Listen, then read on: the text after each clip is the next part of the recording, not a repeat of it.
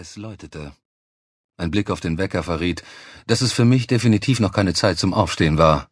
Leo bellte. Leo, gehst du bitte an die Tür? Auf seinen kurzen Beinen tapste er über den gefliesten Flur und bellte dann voller Inbrunst die Tür an.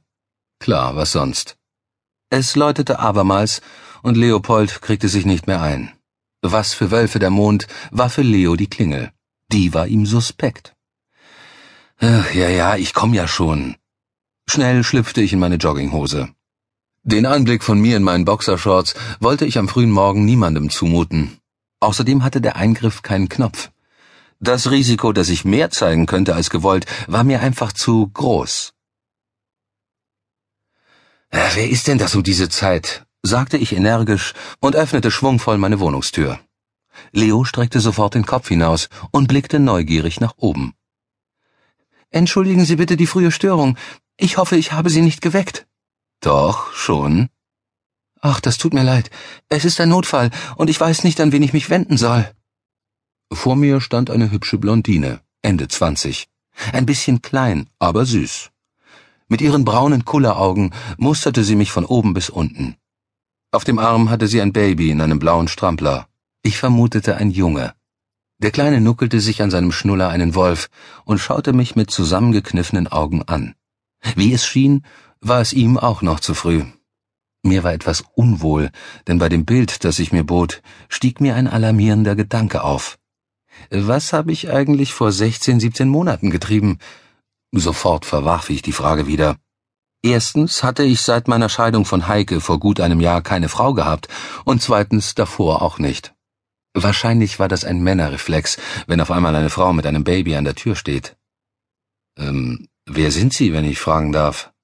Ach so, Entschuldigung, mein Fehler. Die Kleine streckte mir ihre Hand entgegen. Ich heiße Mandy, Mandy Reiter. Ich wohne seit gestern nebenan. Tut mir leid, wenn wir etwas laut waren, aber wir standen so lange mit dem Umzugswagen im Stau. Ach, ich hab nichts gehört, log ich. Und ich dachte, Sie hätten gestern zu uns rübergerufen. Nein, wie peinlich. Ich nein, ich war schon früh im Bett. War bestimmt wieder unser Hausmeister, sagte ich und versuchte das Gespräch in eine andere Richtung zu lenken. Ich heiße Alexander Kranzberger. Sie können aber gerne Alexander sagen. Gerne, ich, ich bin Mandy. Meine Oma hat hier neben Ihnen gewohnt. Ach, dann sind Sie die Enkelin, von der Frau Reiter immer erzählt hat. Mein Beileid übrigens. Viel zu früh ist sie von uns gegangen. Na ja, sie war immerhin schon knapp über neunzig. Tja, diese Floskel passte nicht immer. Leo meldete sich mit einem kurzen, kräftigen Bellen zu Wort. Seine Art, sich vorzustellen. Mich wunderte es sowieso, dass er noch nicht Reis ausgenommen hatte. Kinder kamen bei ihm noch vor der Klingel. Entweder lag es an seinem feinen Geruchssinn, oder sie waren ihm schlichtweg zu laut. Und was genau kann ich jetzt für Sie tun, Mandy? Mir ist das Ganze etwas peinlich, aber könnten Sie für ein paar Stunden auf Finn aufpassen? Ich habe gerade erfahren, dass mein Vorstellungsgespräch vorgezogen wurde. Da möchte ich nicht gleich mit meinem Baby auftauchen. Um Gottes Willen. Die ist ja drauf, dachte ich. Ich und ein Baby? Ich war an manchen Tagen schon mit Leo überfordert. Aber mit Verlaub, Mandy, Sie können doch nicht einem wildfremden Mann ein Baby anvertrauen.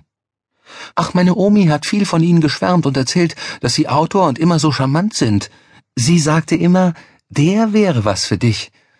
Ich bitte Sie sehr um den Gefallen. Ich weiß sonst wirklich nicht, wohin mit dem Kleinen. Sie klimperte mit den Augen und war sich ihrer Sache sehr sicher.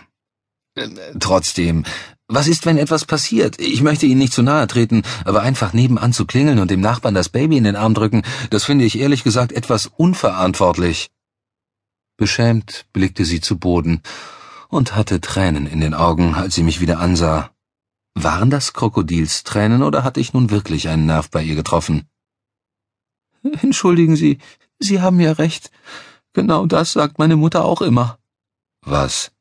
Na, dass ich keine Verantwortung übernehmen kann. Dabei will ich hier wirklich neu anfangen. Aber wenn ich nun bei dem Gespräch mit dem Finn auftauche, dann kann ich das mit dem Job doch gleich vergessen. Eine alleinerziehende Mutter mit Kind stellt niemand gerne ein. Das stimmt doch nicht. Ich bin sicher, dass. Bitte entschuldigen Sie, dass wir geklingelt haben. Es wird auch nicht mehr vorkommen. Sie drehte sich schluchzend mit Finn um und steckte drei Schritte weiter den Schlüssel in ihr Schloss. Das war gemein gewesen. Jetzt fühlte ich mich schlecht. Ich hatte eine Mutter mit ihrem Kind abgewiesen. Noch dazu einer Mutter mit einer tollen Figur. Andererseits, was ging es mich an? Bis vor drei Minuten wusste ich noch überhaupt nichts von einer Mandy. Schöne Augen hatte sie. Außerdem, wie sollte ich denn in Ruhe schreiben, wenn ich mich nebenbei um ein Kind kümmern musste? Ich ging einen Schritt zurück in meine Wohnung, nahm die Klinke in die Hand und merkte im gleichen Moment, wie sich Unwohlsein in meinem Körper breit machte. Äh, Mandy, warten Sie, rief ich ihr zu und trat wieder in den Treppenflur hinaus. Da ich kein Unmensch sein wollte, gab ich nach. Leo begriff schnell und machte sich sogleich aus dem Staub.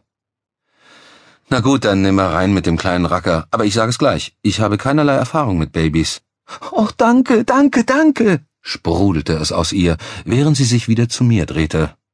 Und keine Angst, ich war anfangs auch restlos überfordert.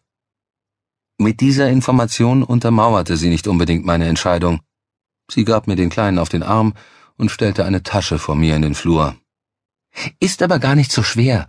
Wenn unten was rauskommt, Windel wechseln. Wenn er schreit, oben was rein. Fläschchen habe ich zwei Stück in der Tasche. Einfach Wasser abkochen und das Babymilchpulver hinzugeben.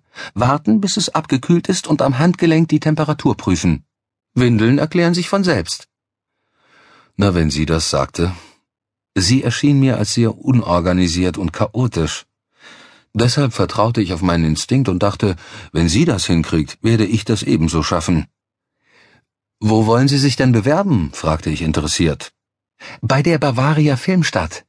Ach, Sie sind Schauspielerin. Hm, schön wäre es. Nein, ich bin Make-up-Artist. Ich schminke die Leute.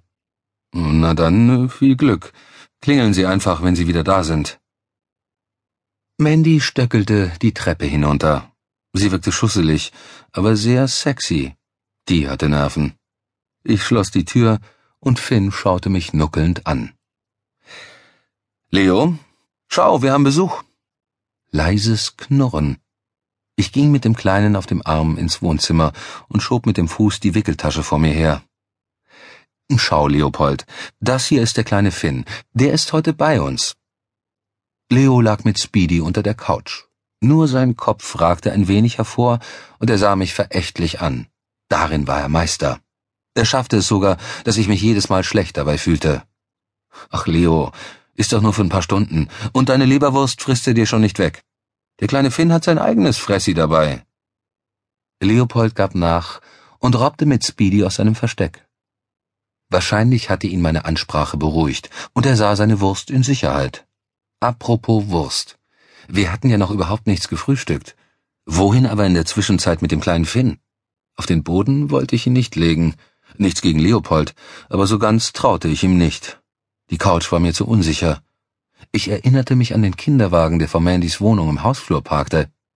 Ich ging mit Finn los, holte seinen Ferrari in meine Wohnung, legte ihn in sein Vehikel und schob es in die Küche. Der Kleine brappelte vor sich hin. Leo kam dazu und wir drei frühstückten. Oh, jetzt komm schon, Leo. Magst du unserem kleinen Gast nicht einmal Hallo sagen?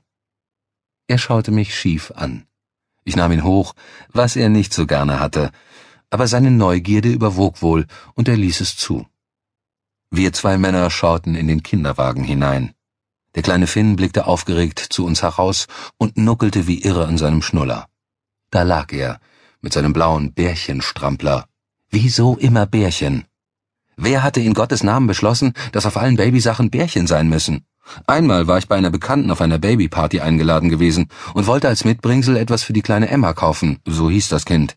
Es war fast unmöglich, irgendetwas ohne diese verdammten Bärchen zu bekommen. Auf den Mützchen, Schüchchen, Strampelanzügen, überall Bärchen. Was soll denn daran süß sein? Sind diese Verantwortlichen schon einmal in freier Wildbahn so einem süßen Bärchen begegnet? Ich finde, hier setzt man von Anfang an falsche Signale. Irgendwann später fliegen sie nach Kanada, machen eine Wandertour und sehen eine Bärenfamilie. Natürlich rennen sie hin und wollen die süßen Bärchen streicheln, weil die auf all den weichen und flauschigen Sachen so lieb gegrinst haben. Der Bär aus Kanada grinst auch, genau einmal. Letztendlich hatte ich mich für das geringere Übel entschieden und etwas mit Schäfchen gekauft.